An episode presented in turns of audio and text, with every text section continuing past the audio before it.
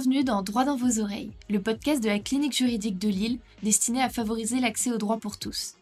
Nous recevons pour ce premier podcast Youssef Badr, magistrat, porte-parole du ministère de la Justice de 2017 à 2019 et coordinateur de formation à l'École nationale de magistrature depuis 2019.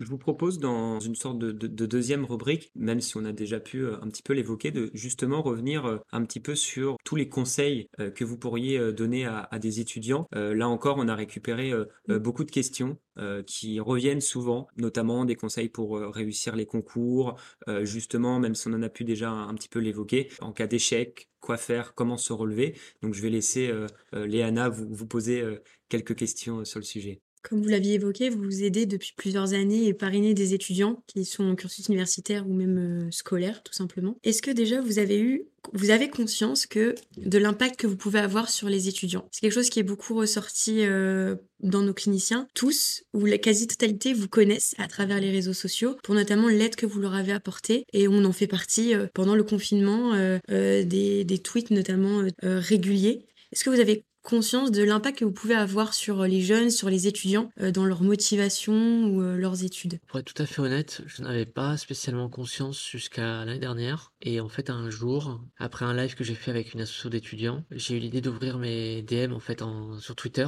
Et en fait, mon téléphone a littéralement explosé. Mm. Euh, j'ai eu des milliers de messages qui allaient de des messages tout simples de remerciements à des messages d'appel à l'aide. J'ai pris conscience là de deux choses. La première, c'est la grande solitude dans laquelle se trouvent les étudiants une grande majorité étudiants, ce qui est quand même assez effrayant en fait quand on y pense. je veux dire, on est en France, euh, dans une des, des, plus grandes puissances mondiales, et en fait on est. Enfin, je sais pas, je, ça, ça m'a fait, ça m'a vraiment fait peur. La deuxième, j'ai eu peur pour. Euh, je me suis demandé si j'avais en capacité de répondre à tout le monde, ce que j'ai fini par faire au bout de plusieurs semaines. Et euh, la troisième, bah, pour répondre à votre question, ouais, je me suis rendu compte à ce moment-là, et donc du coup, je me suis rendu compte surtout que ça me, ça m'obligeait à faire attention à ce que j'écrivais et à ce que je disais, et notamment sur un aspect très important, c'est que euh, je pense que rien n'est impossible, ça j'en suis absolument convaincu. Néanmoins, si par exemple sur 100 étudiants qui me disent je veux passer l'ENM, mm. les 100 ne l'auront pas parce qu'il y a plein de il y a plein de facteurs en fait, euh, c'est une équation à 1000 inconnus en fait. Il y a la vie personnelle de l'étudiant, il y a ses capacités, c'est le travail qu'il va investir, il y a le fait que c'est un concours, il y a les autres, il y a l'aléa, il y a le facteur chance,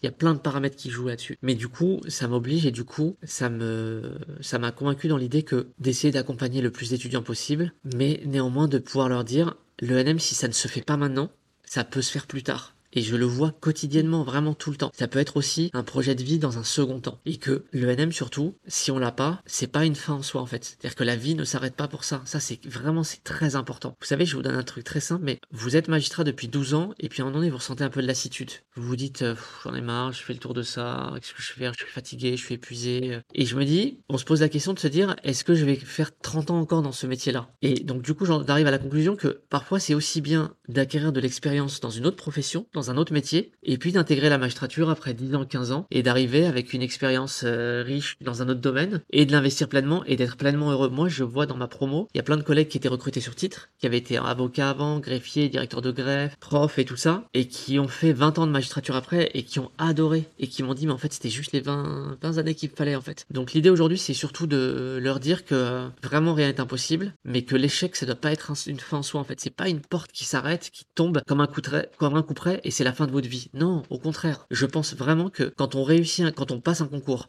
qu'on ne réussit pas le concours, qu'on a investi comme un malade ou comme une malade, et eh ben je pense qu'il y a quelque chose de mieux ailleurs. Mm. Vraiment. Donc j'en ai pris conscience là et ça m'a ça m'a plus fait flipper qu'autre chose en fait. Mais justement, euh, je, je, me permets aussi d'intervenir.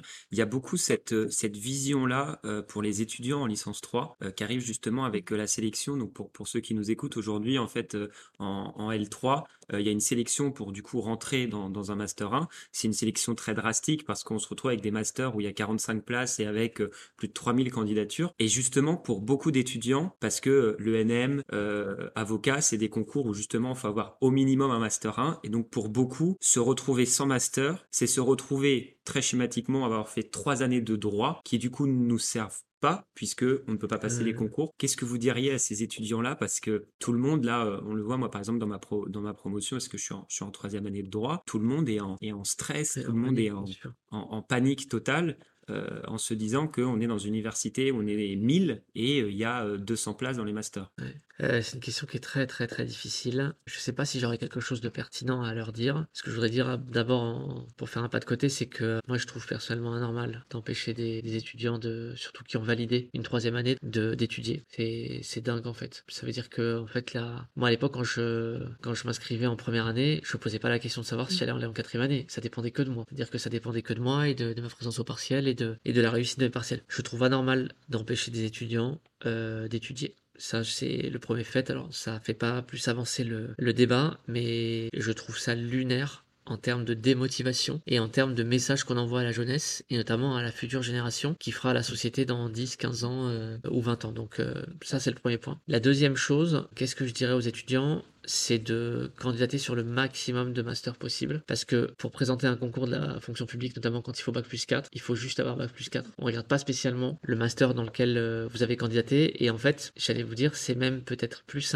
une recommandation que je leur ferais. C'est que si vous regardez les rapports du jury du concours, ils vous disent se présente à l'ENM on décroche l'ENM, beaucoup d'étudiants qui ont souvent les mêmes masters. Notamment, c'est euh, pénal, droit privé général et tout ça. Et c'est écrit noir sur blanc hein, tous les ans. Ils disent, nous, on recommande vraiment, on a besoin de, de, gens qui ont des profils un peu euh, à côté, en fait, qui sortent un peu du lot. Notamment euh, une spécialisation sur le droit européen, droit de la consommation, le numérique, le, toutes ces approches-là. Donc, candidater sur le maximum de masters possible. L'année dernière, il y a beaucoup d'étudiants qui m'ont demandé de l'aide ou des conseils. À chaque fois qu'il y avait une possibilité de candidater sur d'autres masters, je leur disais candidater vous trouverez toujours de l'intérêt dans la matière que vous allez enseigner. Je veux dire, on va pas, il s'agit pas, si vous voulez, de passer du droit à la, SVT. Ça n'a rien à voir. Là, c'est, en fait, c'est juste faire une autre année de droit et ce qui vous permettra, vous, d'avoir, de faire un pas de côté et de vous enrichir. Je prends l'exemple. Moi, j'en suis le meilleur exemple. Par le plus grand des hasards, j'ai fait 4 ans de droit privé général pénal et ensuite, le, le DEA, la cinquième année, j'ai fait du droit international privé et du droit du commerce international. Pourquoi? Parce que j'ai eu un coup de cœur pour le DIP en maîtrise et je me suis dit tiens je vais faire ça. Voilà. Mais ça ne m'a servi à rien du tout. Mais par contre euh, pendant une année ça m'a permis de, réfléchir, d'avoir l'air un peu plus intelligent. Euh, parce que vous savez le DIP c'est toujours des grandes théories, euh, toujours des grandes théories. Et du coup j'ai eu l'impression d'être un, un philosophe pendant, pendant une année. Mais du coup je leur dis candidater sur le maximum de, de, de master possible. Si ça n'aboutit pas, faites des recours si c'est justifié, si vous pensez que ça peut être justifié. Et ensuite, si vous avez, si vous connaissez un des professeurs qui tient le master, éventuellement euh, avec l'université, si c'est pas possible de grappiller une place ou deux places supplémentaires, notamment à la rentrée. Je pense que moi personnellement, l'enjeu est trop grand pour qu'un étudiant se retrouve au pied d'un pied de ses études devant une porte devant un mur et se dire mais qu'est-ce que je fais maintenant? Il y a des étudiants qui ont réussi à avoir des places beaucoup, soit par des recours, soit en candidatant sur d'autres masters, soit éventuellement en allant voir. Moi je pense que quand on a 30 places, voilà, je, je mise pas dans la fac, ça ne me regarde pas, mais prendre 31 ou 32, quand on pense que ça peut parfois changer euh, le destin d'un étudiant qui va aller jusqu'au bout par la suite, je trouve que ça vaut peut-être parfois le coup d'écrire au prof ou au directeur de master en lui expliquant sa démarche. Et ensuite, si vraiment il n'y a rien, ça bloque, essayer d'investir l'année et ne pas la perdre si dans la mesure du possible évidemment, pour ceux qui le peuvent financièrement, faire une année d'études de, service civique, c'est ça, service mhm. civique obligatoire, et éventuellement trouver un poste d'assistant de justice ou d'assistante de justice dans une juridiction. De, de voilà, il n'y a jamais une année perdue. Moi j'en ai perdu deux, perdu deux. En fait j'en ai pas perdu deux. C'était c'était le parcours, ça devait se faire comme ça. Mais voilà, à chaque fois, je me dis ça m'a appris des choses. J'ai appris des choses sur plein de sujets complètement différents, parfois rien à voir avec le droit, mais ça m'a servi. Et moi je pense que la patience et le travail finissent toujours par euh, par payer et on finit toujours par euh, par retomber sur ces euh, sur ses pieds. L'idée, c'est vraiment d'avoir le bac plus 5 ou le bac plus, le bac plus 4 ou le bac plus 5 qui vous permettent ensuite de préparer le concours ou l'examen que vous avez euh, en ligne de mire. Mmh. Donc voilà ce que je dirais euh, aux étudiants sur la sélection en M1, même si évidemment il y a, y a plein de paramètres qui m'échappent forcément. Et, et, ensuite, la question que je me suis posée l'année dernière, c'était est-ce que c'était propre à l'année dernière ou est-ce que c'est quelque chose qui a vocation à se répercuter tous les ans? Je pense que ça a vocation à, se, répercuter parce que il y a eu euh, là aussi pour, pour ceux qui ne sont pas à l'université, où euh, il y a eu cette vague de distanciel avec le, Covid, euh, qui fait que malheureusement, on se retrouvait à des examens où forcément on a le cours à côté. Donc là où en temps normal, des, des, étudiants auraient peut-être eu 6-8, se retrouvent avec des notes à 14-16. Et donc là où normalement on se retrouve avec des, des promotions où on est 400, 500, on se retrouve avec des, des, promotions à plus de 1000 étudiants. Et donc, je pense même que cette année va être euh, vraiment le, le paroxysme de. C'est les deux, je pense. C'est l'augmentation euh, des promotions, euh, du nombre d'étudiants dans les promotions et la réduction des places en master. Ça a été vraiment la, la, réforme des masters, c'était il y a 2-3 ans. Et avec le Covid. Donc, vraiment, ça a fait les deux en même temps. Et c'est ça, mmh. l'année dernière, plus de 5000 étudiants qui n'ont pas eu de master. C'est ça les chiffres, c'est 5000 étudiants. Ça fait peur parce que ouais, il y a eu ce, ce mouvement donc, euh, avec euh, les places qui diminuent et le nombre d'étudiants qui explose. Et ça ternit aussi les promotions, puisqu'il y a un, un- malgré tout l'esprit euh, concours qui Ouais. s'installe entre chacun. On a retrouvé sur les, les- les sites de promo des, des, des cours euh, qui ont été modifiés par les étudiants pour que Mm. tout le monde n'ait pas accès aux cours s'ils n'avaient pas pu le prendre. Donc c'est vrai que ça joue et ça participe à la démotivation en général euh, des étudiants. C'est très compliqué là en tant qu'étudiant de, de suivre euh, de suivre les cours en ce moment parce qu'il y a cette pression. Oui, comme tu dis, Léana, euh, euh, on rate un cours, on n'ose plus demander le cours parce que on sait qu'on va recevoir un cours où euh, on va vous dire qu'en 1814 il y a eu ça alors que ça s'est passé en 2010 et vous vérifiez pas et vous faites confiance aveuglement et il y a cette, cette pression, il y a presque un fardeau qui est sur vos épaules où, où- où pour certains étudiants euh, bah, ils finissent par lâcher justement et, Mhm.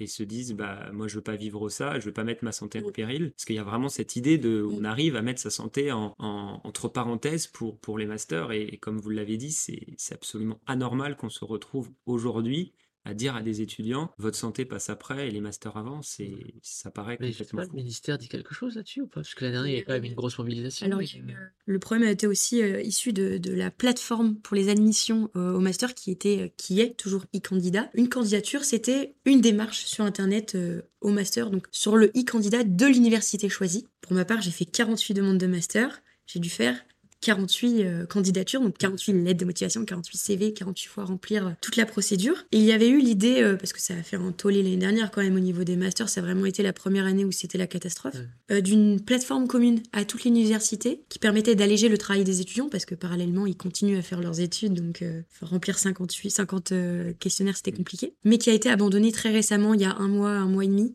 parce que logistiquement, ils n'y arrivent pas, ils se retrouvent pas, même pour les professeurs d'université. Et on, on parle aussi des étudiants, mais là aussi, il faut parler des, des professeurs. Ils se retrouvent à devoir faire des choix qui sont impossibles à faire.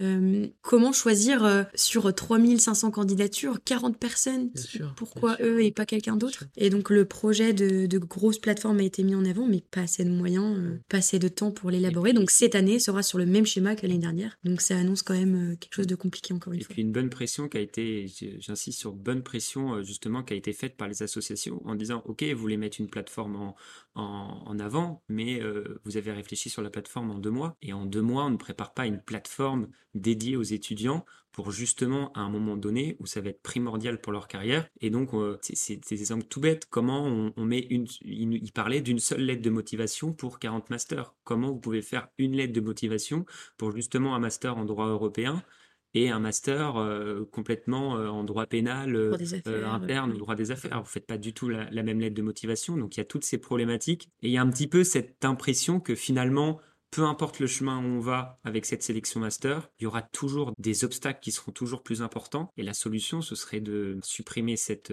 sélection. Mais on se retrouve avec un autre obstacle, c'est de se retrouver avec euh, euh, un, un nombre beaucoup trop important d'étudiants qui vont justement faire le concours de l'ENM, le concours euh, de l'avocature, etc. Et, et ça pose un nouveau problème du coup, Mm. justement. En fait, on a l'impression qu'on qu'on s'en sortira jamais avec cette, cette sélection, mais en tout cas, il y a un réel problème parce qu'aujourd'hui, on se retrouve avec des étudiants qui mettent en parenthèse leur, leur santé et qui se retrouvent à avoir euh, la boule au ventre d'aller à l'université. Et, et- et c'est quand même, comme vous l'avez dit, c'est quand même fou pour le pays qu'on est d'avoir des étudiants qui vont avec la boule au ventre euh, étudier alors que ça doit être euh, un réel plaisir. Mm. On doit y aller avec le sourire et en étant fier de ce qu'on fait. Mm.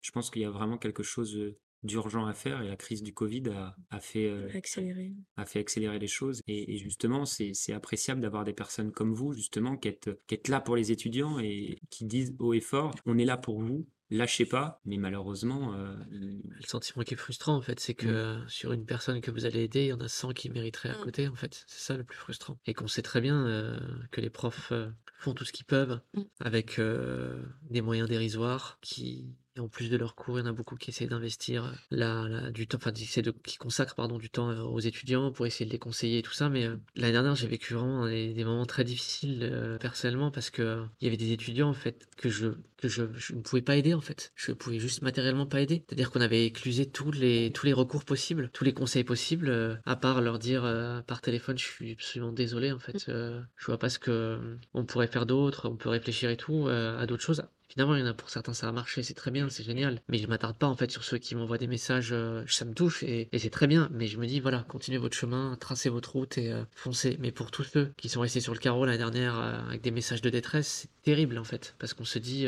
qu'est-ce qu'il aurait fallu faire, qu'est-ce qu'il aurait fallu mettre en place, pourquoi ça n'a pas marché. Et c'est très très très aléatoire. Ça va de l'étudiante qui avait des résultats plus que moyens et qui finit dans la dernière ligne droite à obtenir un master inespéré, à celui qui a des très bons résultats et qui finit sur le carreau sans comprendre pourquoi, alors qu'il a 14 de moyenne générale et il a pas de master 1 et c'est juste inexplicable et que moi j'ai pas plus d'explications que lui à lui donner et donc c'est hyper frustrant hyper frustrant. Après voilà ma philosophie de vie c'est qu'on a qu'une vie vraiment. Je vais pas faire le je vais pas ternir le flinguer le, le débat ou, euh, ou vraiment un truc mais voilà j'ai perdu mon grand frère l'année dernière il avait à peine 40 ans dans son sommeil. Je me dis en fait euh, je sais pas ce que l'avenir réserve Jamais. Donc je me dis, euh, soit on l'investit pour faire des choses euh, qui ont du sens et pour rendre aussi tout ce dont on a bénéficié, soit on trace son chemin en pensant qu'à son petit, euh, qu'à son petit confort personnel et en regardant les autres en disant, écoutez, il y a qu'un faucon, voilà, non, le choix il est vite fait. Quand l'étape des masters est, passée, il y a encore une autre étape très importante pour les étudiants, c'est celle qui amène vers le métier souvent de rêve ou de vocation, sont les concours. Comment ne pas commettre d'erreurs ou que- quelle est l'attitude à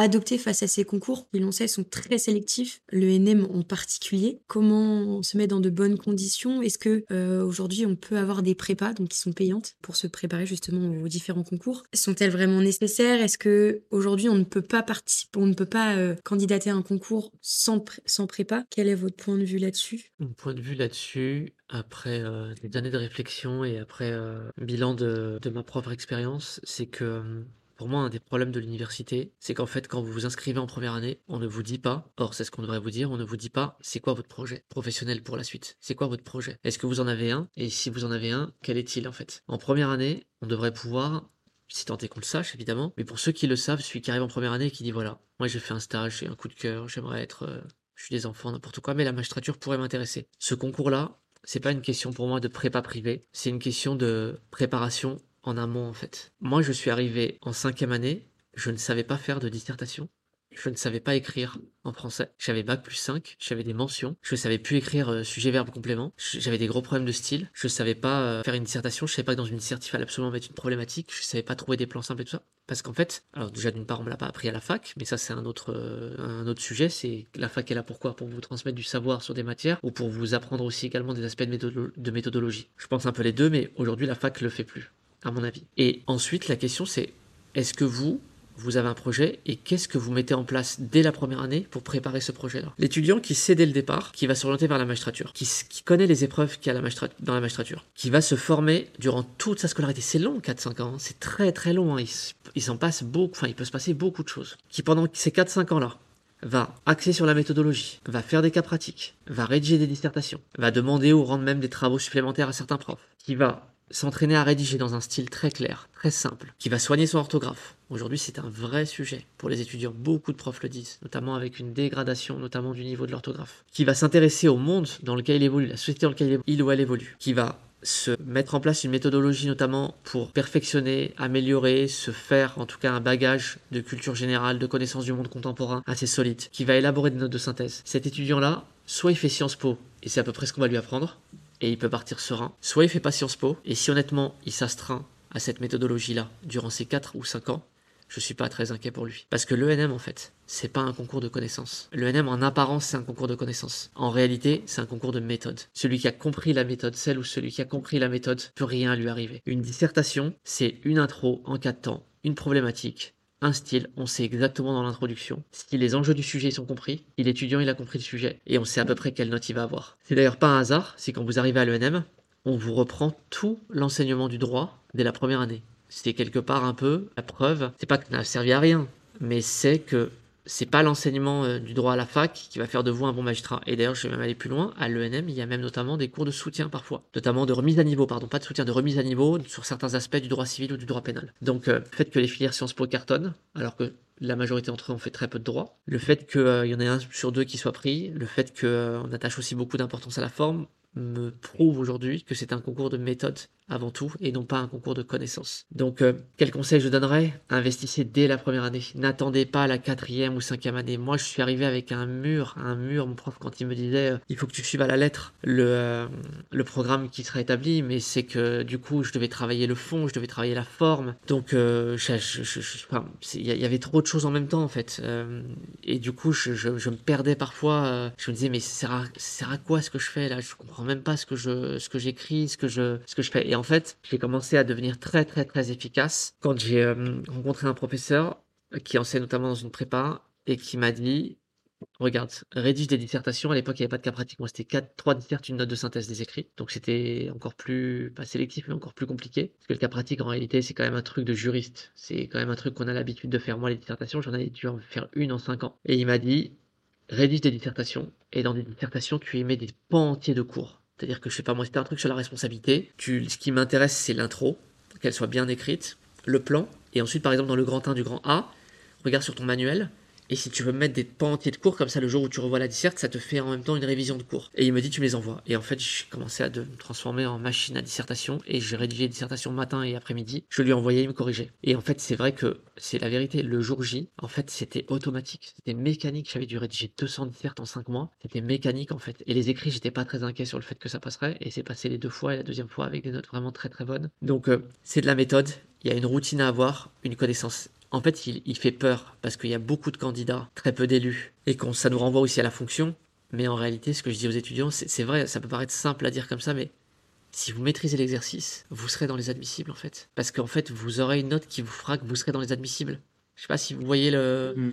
En fait, c'est aussi simple que ça. C'est voilà, si, je fais souvent ce parallèle-là, mais c'est la réalité. Euh, celui qui veut euh, courir le 10 km en moins de 30 minutes, euh, je veux dire, si c'est tours de 400 mètres, il les fait à chaque fois à la même allure que son entraîneur lui dit, il le fera en fait. Mm. Le jour du le jour J, il le fera parce que son il se sera conditionné pour, il se sera euh, entraîné pour. Et à côté de ça, il y a aussi, comme pour un sportif, la, phase de récupération, la phase de repos, la phase d'aération à côté, où il faut aussi faire autre chose pour pas sombrer, pour être capable d'eux. Donc ça passe par la famille, ça passe par les loisirs, ça passe par les amis. Deuxième chose très importante, le NM c'est un concours que vous allez passer seul, mais je vous jure, je peux pas, je sais pas comment vous convaincre de ça. C'est la chose dont je suis le plus convaincu. C'est un concours qui se prépare collectivement collectivement. Vous n'avez pas besoin d'être une équipe de foot, mais trouvez deux trois personnes en qui vous avez confiance, qui sont prêts à aller avec vous, qui sont prêts à aller être solidaires, qui ont compris les enjeux, c'est-à-dire que sur 3-4, peut-être que les 4 ne l'auront pas, mais que voilà, les gens, ça leur fera plaisir que vous l'ayez et tout ça. Moi, j'ai eu la chance avec les, mes deux amis. Je me dis, si elles l'ont et je l'ai pas, c'est pas grave, en fait. J'ai suffisamment confiance en eux, suffisamment d'affection euh, en elles pour, euh, pour elles que, voilà, c'est pas le sujet, en fait. Moi, j'avais juste envie qu'on le, qu'on le prépare. La connaissance du monde contemporain, ça passe parfois des fiches de lecture, ça passe par des, analyses de grandes thématiques et tout ça. Vous avez le choix entre en faire 4 sur un mois ou en avoir 12. Parce qu'en fait, elles, elles en auront fait 4 et 4 et ensuite vous allez vous les échanger, en fait. Et le jour J, ça changera rien, en fait, que vous serez seul devant votre copie. Donc, en fait, c'est vous et que vous produirez là-dessus. Donc euh,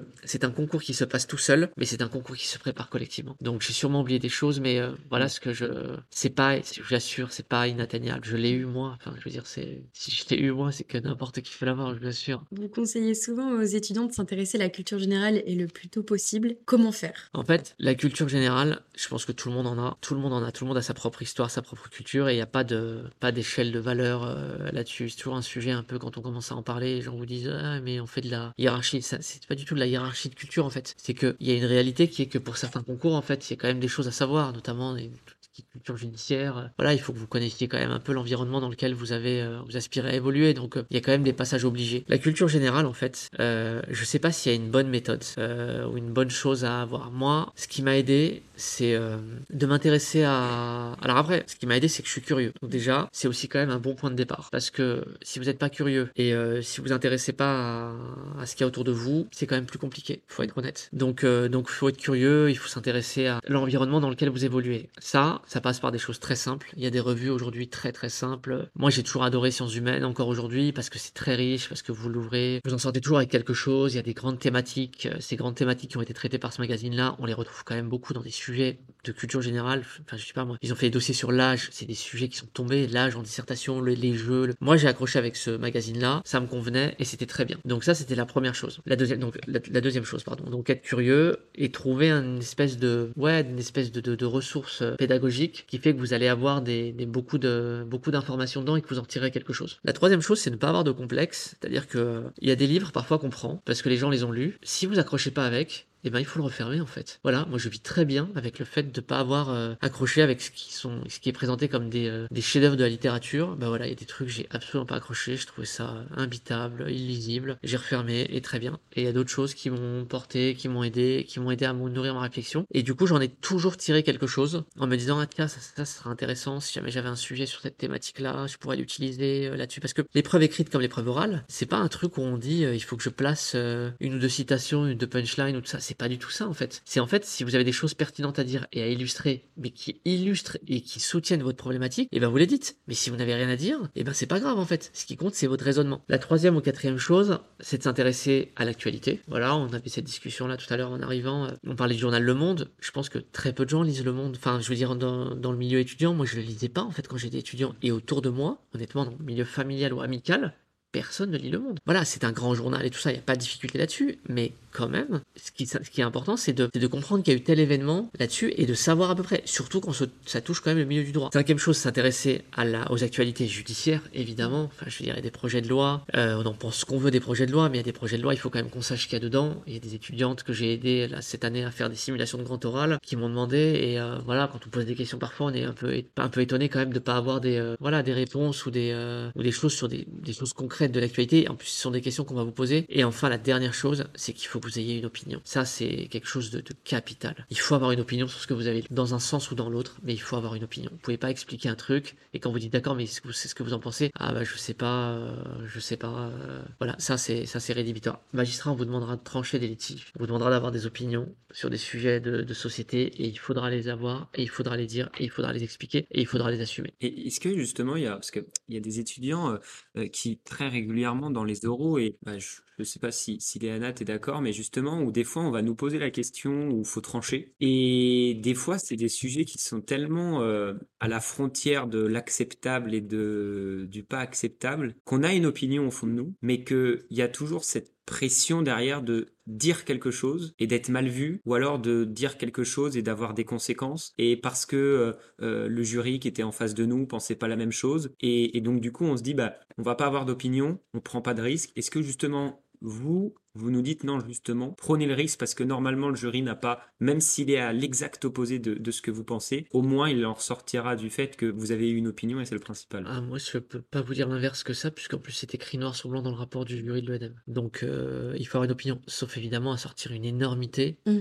Mm. ou un truc euh, complètement raciste, antisémite, ou euh, évidemment, non, mais ce que je veux dire. Mais sinon, non, il faut avoir une opinion et il faut la défendre, il faut être capable de l'argumenter. C'est ce qu'on attend, euh, c'est écrit noir sur blanc dans le rapport du jury qui est sur le site de l'école. Donc, non, non, si vous avez une opinion, il faut la donner. Et si vous l'avez, vous avez réfléchi dessus, que vous êtes en mesure de l'expliquer, de la défendre, on peut pas vous le reprocher en fait peut pas vous reprocher ça. C'est votre avis. Sinon, à ce moment-là, on prend que des, que des, des, clones avec des mm. gens qui pensent la même chose et, euh, et ça n'a aucun intérêt. Et justement, vous, vous, pourriez nous donner une liste de livres à lire qui, qui permettent de, de développer justement cette, euh, cette opinion qu'on pourrait avoir et tout en euh, développant cette culture dont on a parlé, ce côté très curieux, parce que c'est vrai qu'on nous sort toujours, comme vous avez parlé, les chefs-d'œuvre de la littérature, mais faut l'ouvrir, faut apprécier. C'est quoi les livres que vous avez lus, vous, ou en tout cas que vraiment vous conseillez les incontournables qu'on peut, on peut pas arriver à l'ENM sans les avoir lus ou à d'autres concours Alors, je, ne sais pas si euh, y a une liste de livres incontournables pour le, concours, vraiment. Pas sûr de ça. Moi, qui m'a aidé à me faire des, ouais, des opinions, à, à raisonner sur des sujets et à être en mesure de lire quelque chose, de m'en extraire et de me dire ça c'est vachement bien, c'est intéressant et puis ça me renvoie à, telle, euh, telle notion. C'est euh, un magazine, enfin un magazine, un livre à l'époque qui s'appelle Chronique des idées contemporaines, dont d'ailleurs c'est une compilation de textes sociologue, euh, chercheur, philosophe, euh, vraiment. Alors tout n'est pas facile à lire, mais, euh, mais ça ça m'a vachement aidé. Je, c'est très très très variable. C'est un livre assez conséquent, mais je pense qu'il peut vous accompagner toutes vos, toutes vos études. Et de ce livre-là, je le complétais ensuite avec deux trois euh, sur chacune des thématiques qui est abordée dans ce, dans ce livre-là. J'allais ensuite euh, le compléter avec des, des romans ou des, des livres qui ensuite me permettaient de nourrir ma réflexion un peu plus. Pourquoi je vous disais tout à l'heure que c'est un projet qui se prépare sur plusieurs années dès la dès la première année, c'est que je pense pas qu'on puisse rattraper un goût des livres ou de la littérature en une année, c'est impossible. Moi, je l'ai vu pour moi, c'est impossible. C'est quelque chose, en fait, soit on tombe dedans rapidement, et ensuite on a le temps, et on prend le temps de lire au fur et à mesure de ces années d'études, et du coup, il y a des livres qu'on n'oublie jamais, et, euh, et, ça, chaque livre, en fait, après vous renvoie à un autre, euh, et, euh, et c'est comme ça que ça fait effet. Ça, ça vous permet d'éviter de tomber dans le piège d'avoir à trouver, vous savez, des bouquins de culture générale déjà tout faits, ou parfois il y a des sens contraires qui peuvent être donnés à des, à des livres, et en fait, je suis pas très convaincu, moi, par ça. Moi, je pense plutôt que on est tous euh, intelligents, tous, quel que soit l'endroit où on a, je suis convaincu de, de, ça. Après, on a tous effectivement plus ou moins de références. Mais il y a une chose qu'on peut pas vous enlever, c'est que si vous êtes curieux et que vous arrivez à vous faire une opinion sur des sujets, à partir du moment où on est tous câblés de la même manière, ça c'est généralement ce qui fait euh, plus ou moins la différence. Donc je vous recommanderais ce livre-là. Et ensuite, de la littérature, non, il y en a deux, moi, qui m'ont particulièrement marqué. C'est L'étranger de Camus, parce que c'est des choses que j'ai parfois retrouvées au tribunal par la suite. Je trouve que c'est très juste.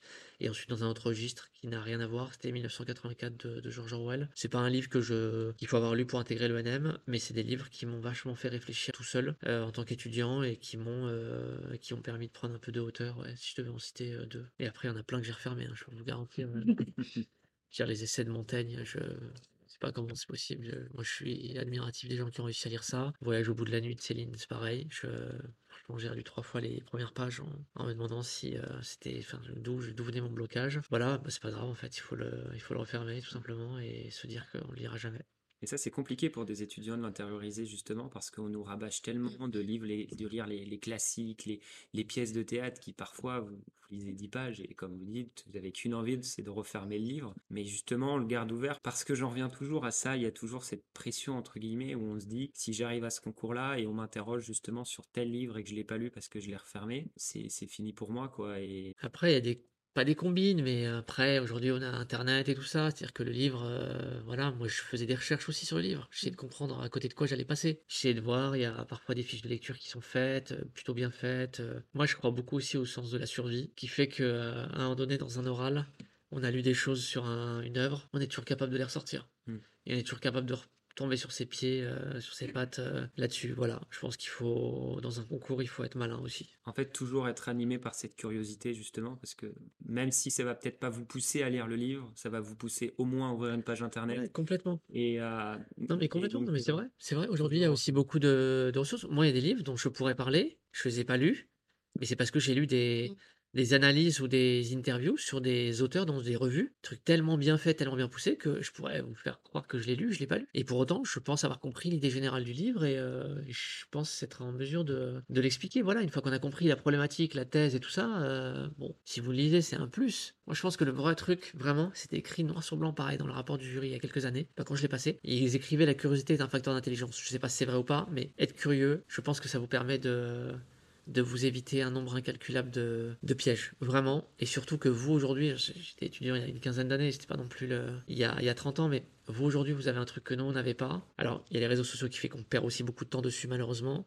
Mais par contre, vous avez aussi aujourd'hui une mine d'informations sur Internet que moi, j'avais pas à l'époque, ne serait-ce que soit par des podcasts, soit par des sites. Il y a beaucoup d'institutions aujourd'hui qui se sont développées. Je pense à l'INSEE, euh, le site de... Euh, la Cour des comptes, vie publique et tout ça. Il y a, faut cliquer dessus. Il y a une mine d'informations. D'ailleurs, il y a même parfois trop d'informations.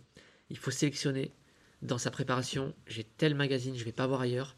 Tel site internet, je vais pas voir ailleurs. Telle euh, euh, liste de podcasts, je vais pas voir ailleurs. Et si déjà vous vous astreignez à ça, honnêtement, vous avez déjà beaucoup, beaucoup, beaucoup de bagages. Après, on en revient toujours à comment est-ce que vous arrivez, pardon, à mettre en musique tout ça et ça, ça ne peut passer que par une bonne maîtrise de la méthodologie. Vous voyez sur les épreuves juridiques, j'ai oublié de vous dire ça tout à l'heure sur la méthodologie, il y a deux catégories d'étudiants. Ceux qui vont apprendre le cours, ça ne servira à rien, à rien du tout. Et ceux qui vont bosser à côté du cours avec le code. Vous avez le droit aujourd'hui, ce qu'on n'avait pas le droit nous à l'époque de faire, de surligner le code. L'article sur la responsabilité dans votre cours, c'est l'article qu'il y a dans le code. L'arrêt qui est cité, il est cité dans le code. La note de doctrine, elle est citée dans le code. La seule chose que vous avez, à apprendre sur les matières juridiques, c'est éventuellement les évolutions, les courants de doctrine et encore, si tant est que vous ayez le temps de les placer dans votre dissertation. À partir du moment où, euh, dans votre code, vous avez les, les, références aux articles, franchement, honnêtement, qu'est-ce qui peut vous arriver le jour du concours, en fait? Il peut rien vous arriver sur le cours. Donc vous arrivez à l'examen en ayant le cours avec vous. Le pénal, vous avez tout. Le civil, vous avez tout. Vous avez tout, en fait. Éventuellement, il y a le public qu'il faut à ce moment-là euh, apprendre. Mais il ne peut rien vous arriver. La seule chose qui peut vous arriver, c'est soit de faire un contresens, soit de ne pas avoir la bonne méthodologie et de ne pas avoir de problématique et tout ça. On en revient toujours au même truc, c'est de la méthode. C'est ni plus ni moins de la méthode. Mais celui qui emprunte des bouquins, ou qui récupère des fascicules, qui les lit et qui essaie de les retenir, honnêtement, c'est comme s'il courait sur un tapis de course en essayant d'attraper euh, le truc qui est, euh, qui est accroché sur la vitre à un mètre. Pourra courir autant qu'il veut, il n'y arrivera jamais. Jamais. Donc sur le cours, ça, il y a plein de choses comme ça qu'il faut, euh, plein de poids en fait que vous avez sur les épaules ou aux jambes ou aux bras lorsque vous préparez au concours que vous pouvez lâcher en fait. Des wagons que vous pouvez lâcher derrière vous. Parce que ça, par exemple, le cours en matière juridique, ça ne peut pas être un handicap. Ça, c'est des choses que vous, les wagons vous lâchez euh, sur votre préparation. Et vous, vous, avez parlé justement de quelque chose d'hyper intéressant parce que nous, à la clinique juridique, on est vache, vachement pour euh, démocratiser le droit, rendre le droit accessible à tous. Et vous avez justement parlé des sites, les sites du Conseil d'État, du Conseil constitutionnel, de l'Assemblée nationale, du Sénat. Tous les étudiants et même ceux qui ne sont pas étudiants et qui veulent s'intéresser au droit, c'est des véritables mines d'or mmh. parce qu'il y a des rapports qui sont faits et qui sont expliqués de manière extrêmement claire. Dès qu'il y a un mot qui est compliqué, il est tout de suite expliqué. Euh, moi, je me, je me, souviens de mon chargé de, de, de travaux dirigés en, en, L2, en, droit administratif, qui me disait, mais aujourd'hui, euh, on vous interroge sur des, sur des portées d'arrêt. Euh, nous, à notre époque, on devait oui. faire, on devait passer 10 heures pour trouver des portées d'arrêt. Aujourd'hui, vous allez sur le site du Conseil d'État, vous mettez tel arrêt et vous avez des résumés qui vous sont donnés. Exactement. Et, euh, et c'est très intéressant. Et, et, justement, ça permet de rendre le droit encore plus accessible, ce genre de, de site internet. Et c'est vrai que pour tous ceux qui, qui, nous écoutent et qui veulent être un petit peu plus euh, curieux et qui n'ont aucune euh, faculté juridique, euh, aller sur ces sites, ça peut toujours, euh, pour la curiosité, et, et c'est vraiment très très intéressant. Et, et c'est vrai qu'en tant qu'étudiant, on nous en, parle pas forcément, mmh. ne serait-ce que la formation, je sais pas ce que tu en penses toi Léana, euh, des recherches juridiques. C'est ça, j'allais en venir là. Euh, moi j'ai commencé à chercher en L3 et c'est déjà trop tard. Euh, il faut absolument, on a des, des, des, banques de... sur les bibliothèques universitaires numériques. On a accès à Dalloz, NexisNexis, enfin on a, on a tout et c'est vrai qu'on ne nous apprend pas forcément à chercher l'information parce que c'est tellement euh, vaste à l'intérieur que c'est difficile de cibler et euh, c'est peut-être en effet ce qui manque dans les formations. Euh... Ah mais... Moi, j'ai pas honte de le dire, j'ai appris il y a euh, peut-être 6-7 mois à vraiment faire des recherches juridiques et aujourd'hui, euh, à en 5 minutes, trouver euh, toutes les ressources nécessaires. Mais c'est au bout de 3 ans que j'ai eu ce déclic-là et je pense qu'il y a un... Et, on en revient toujours à ce qu'on disait, hein, c'est de la méthode. Je veux dire, le, le meilleur exemple, c'est, vous avez vu l'année dernière, un étudiant sur deux quasiment était originaire de Sciences Po, venait de Sciences Po. Mmh. Est-ce qu'ils ont le même bagage juridique que vous au départ? Est-ce qu'ils ont fait autant d'années d'études de droit que vous au départ? Donc, euh, si eux, ils sont en capacité, sauf que eux, ils sont en capacité de mmh. travailler, j'allais dire pas intelligemment, parce que c'est méchant pour eux, mais efficacement. Mmh. efficacement, d'aller directement à l'essentiel, d'être capable de vous synthétiser un truc en... Ça, c'est des choses qu'on leur apprend. Et c'est vrai, le concours, moi, je peux pas dire que euh, il est pas légitime. Tous les épreuves, j'ai retrouvé encore aujourd'hui de la cohérence dans les épreuves tous les jours. Je viens une note de synthèse, il faut être capable de synthétiser des mastodontes de dossiers euh, qui font 30 tomes, 100 tomes, être capable de les synthétiser dans un document avec tous les faits, toutes les codes cités quasiment, une analyse juridique, donc c'est des choses qu'on retrouve. Mais ça, ça s'apprend. Les recherches juridiques, ça s'apprend. L'efficacité, ça s'apprend. Euh, travailler intelligemment, efficacement, ça s'apprend. C'est des choses qui s'apprennent. Et il y a beaucoup d'étudiants qui mériteraient, qui feraient des magistrats remarquables, qui malheureusement se plantent parce qu'en fait, euh, ils n'ont pas acquis la bonne méthode. Et on en revient à ce que vous disiez tout à l'heure. Est-ce qu'il faut faire une prépa ou pas? C'est très simple. J'ai tous les exemples possibles imaginables. Les étudiants qui ont fait trois prépas privées, qui n'ont jamais eu, même pas admissibles. Des étudiantes, notamment certains en voie de reconversion professionnelle avec des enfants, qui n'ont pas fait le deuxième concours, sans aucune prépa, sans rien, et qui l'ont eu. Parce qu'ils ont compris le truc, ils ont compris ce qu'on attendait d'eux, et du coup ils sont allés directement à l'essentiel. Il faut jamais oublier hein, qu'un correcteur, il a une copie, il a aucune idée de qui vous êtes de périodes que vous avez traversées, des difficultés et tout ça. La seule chose sur laquelle il va se faire une truc et mettre une note qui fait que ça vous propulsera aux euros ou pas, c'est votre copie. Comment elle est écrite Est-ce qu'elle est bien écrite Est-ce qu'il y a des fautes d'orthographe Est-ce que c'est un torchon euh, Quel est le plan et tout ça Moi, je vraiment projetez-vous sur le fait que ce que vous allez renvoyer, votre admissibilité, ce sera la copie que vous allez rendre, ni plus ni moins. C'est pas vous en fait. Même si vous arrivez pétri d'inquiétude en vous disant dans l'amphi on est je sais pas combien et tout, euh, ne calculez pas les autres. Rendez votre copie. Après l'oral, c'est un second truc. L'oral, mais l'oral, ça se prépare aussi. Toute dernière question, quels seraient les, critères euh, pour savoir si on se dirige vers le bon métier? Est-ce que euh, il y a des, sortes de caractéristiques ou de, de points particuliers que si on remplit ça, on sait qu'on va vers la bonne direction? Moi, je pense que, je pense que les stages, dans la mesure du possible, aident beaucoup. Fais simple, j'en ai jamais eu un seul. J'ai jamais eu aucune réponse à des demandes de stage en plus de mes études. Par contre, il m'est arrivé beaucoup de fois. Pourquoi? Je sais même pas. En fait, je me dis parfois, je, j'étais quelque part un peu destiné sans le savoir à, à m'orienter vers la magistrature. C'est-à-dire qu'en deuxième ou troisième année, il m'arrivait parfois de regarder dans le journal, de voir une affaire judiciaire sur le ressort du Val d'Oise euh, dont, je suis originaire, et de me dire, ah ouais, c'est intéressant. Et en fait, de partir, euh, prendre le train, et j'allais en cour d'assises et je m'asseyais. Et je regardais, et je regardais les intervenants et tout, j'ai adoré, j'ai des, des souvenirs de procès précis en deuxième ou en troisième année, et je me disais, quelle que soit la place, vu les enjeux qui se jouent, je pense que ma place, elle est ici.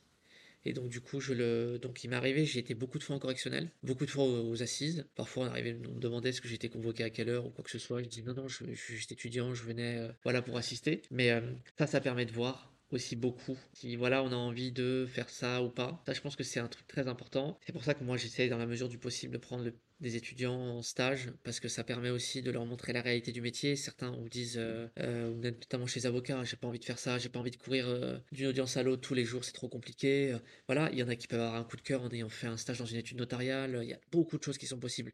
Mais ça vous ne pouvez le savoir que si vous êtes euh, si vous y avez été, si vous avez été en, juridiction. J'ai une, euh, une, euh, puis étudiante, elle est magistrate maintenant, et une fille qui a été en stage avec moi, qui était originaire de Seine-Saint-Denis quand j'étais à Bobigny, qui aujourd'hui est magistrate au parquet. Voilà, le stage qu'elle a fait euh, quand on l'a prise à Bobigny, euh, ce qu'elle a vu et tout, l'a conforté dans l'idée qu'elle voulait, euh, qu'elle voulait poursuivre. Et euh, ça, je pense que quand vous avez en plus cette, euh, cette découverte de la pratique, je pense que ça vous pousse. Déjà, ça vous donne des connaissances pratiques hyper utiles pour le concours. Ça vous évite de dire des conneries ou des, des sur le- les copies ou notamment à l'oral.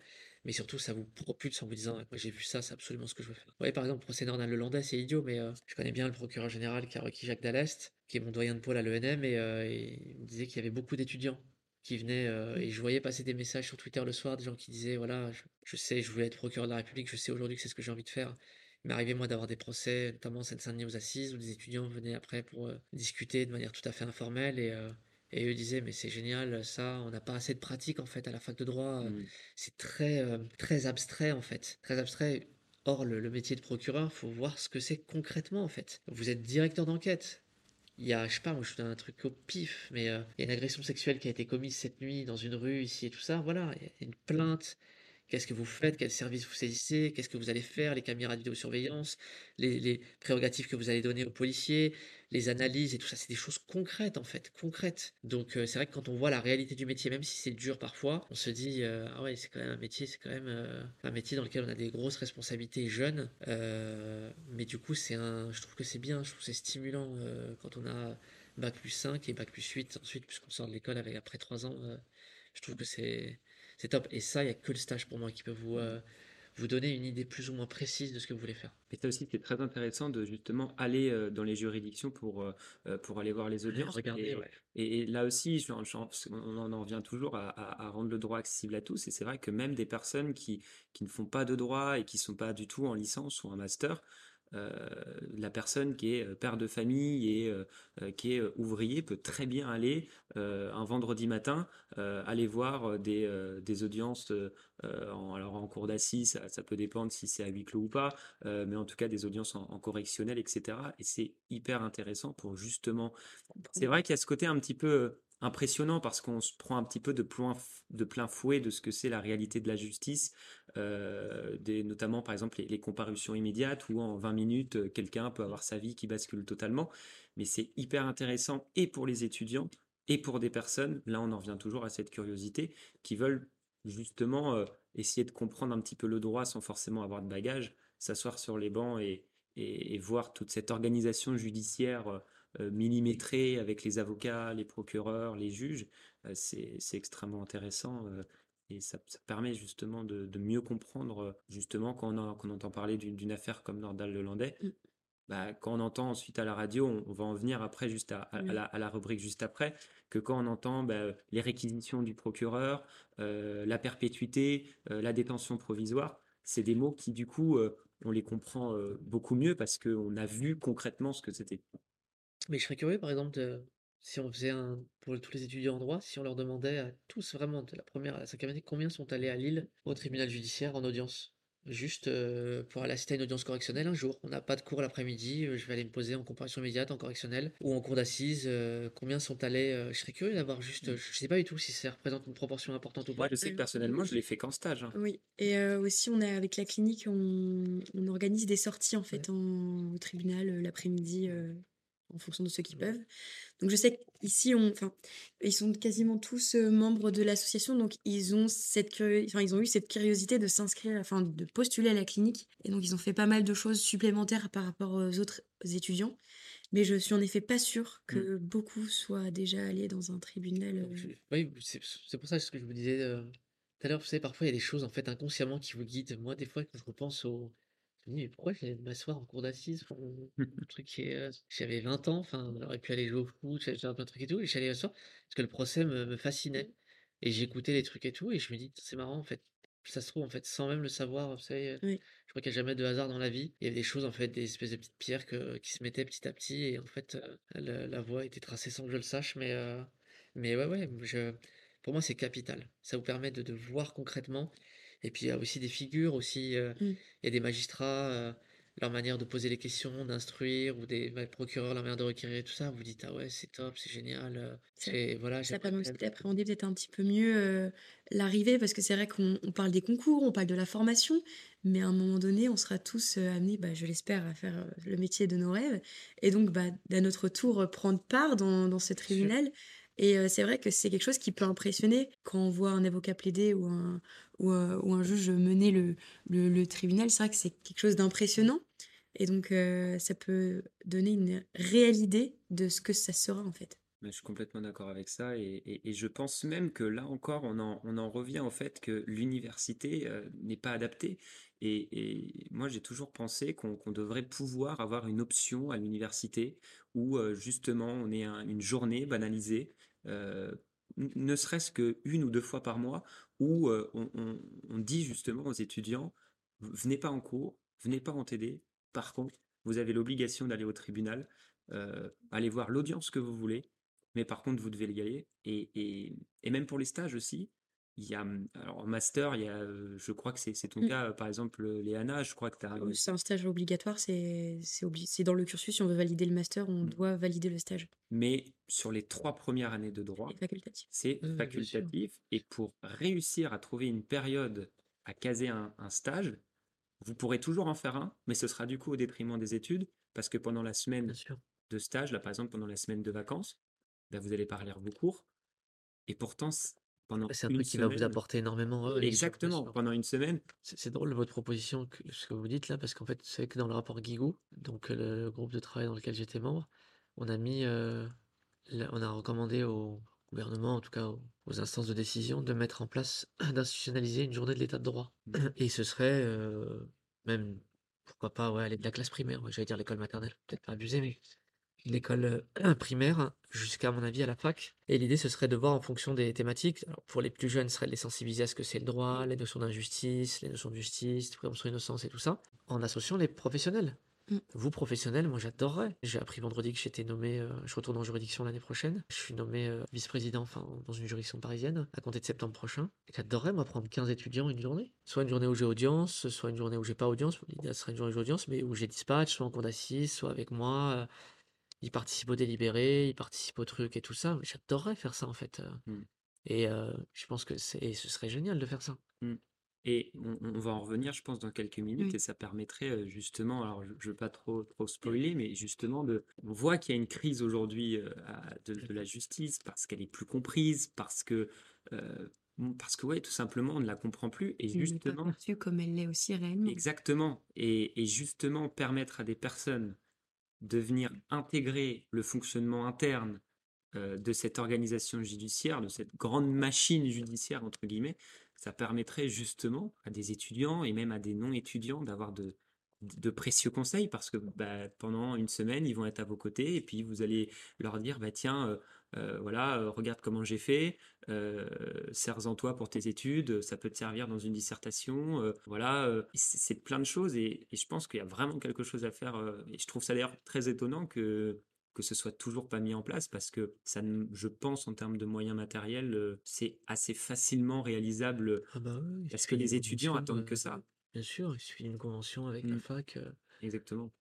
Bien sûr, après, bon, encore une fois, dans la vie, c'est une question aussi de volonté aussi. Voilà, on peut aussi mettre en place des choses à son niveau quand on veut, voilà, modestement. Tout est une question de, de volonté dans la vie. Moi, je pense que le parcours d'un étudiant, vous pouvez impacter considérablement sans forcément y investir tout votre temps, en fait. Ça demande juste, pour lui, d'être présent, d'être présent à des moments clés de, sa, de ses études clés. Une baisse de régime, une baisse de motivation, je veux dire, une baisse de régime, une demande de stage, une rencontre, un échange à un moment donné, un conseil sur l'orientation, du temps consacré. C'est moi ce que je fais sur le parrainage ou le mentorat, appelez ça comme vous voulez. J'ai décidé de le faire parce que euh, je me suis rendu compte, avec le recul, que j'en avais moi-même bénéficié sans forcément le savoir à l'époque. Mais il y avait un magistrat qu'un de mes profs m'avait présenté, que vous connaissez peut-être, c'était l'ancien juge français à la CEDH André Potoki, qui a rendu le rapport d'ailleurs, qui est public sur la Cour de cassation euh, en 2030. Moi, je l'appelais parfois parce que j'avais une baisse de motivation en fait. Donc, je sais pas, moi, je l'appelais à 15h30, parce que j'en avais ma claque de ce que je faisais, ça me saoulait, je l'appelais, et je disais, euh, en fait, je vais laisser tomber, ça me saoule, euh, je comprends pas ce que je fais. Une demi-heure après, j'étais reparti. Donc, vous voyez, c'est juste. euh, Sauf qu'en fait, quand on est dans son truc d'étudiant, avec euh, sa vie d'étudiant euh, complètement focalisé sur ce qu'on fait, et ben en fait, on on n'a pas le recul nécessaire, on n'est pas suffisamment lucide.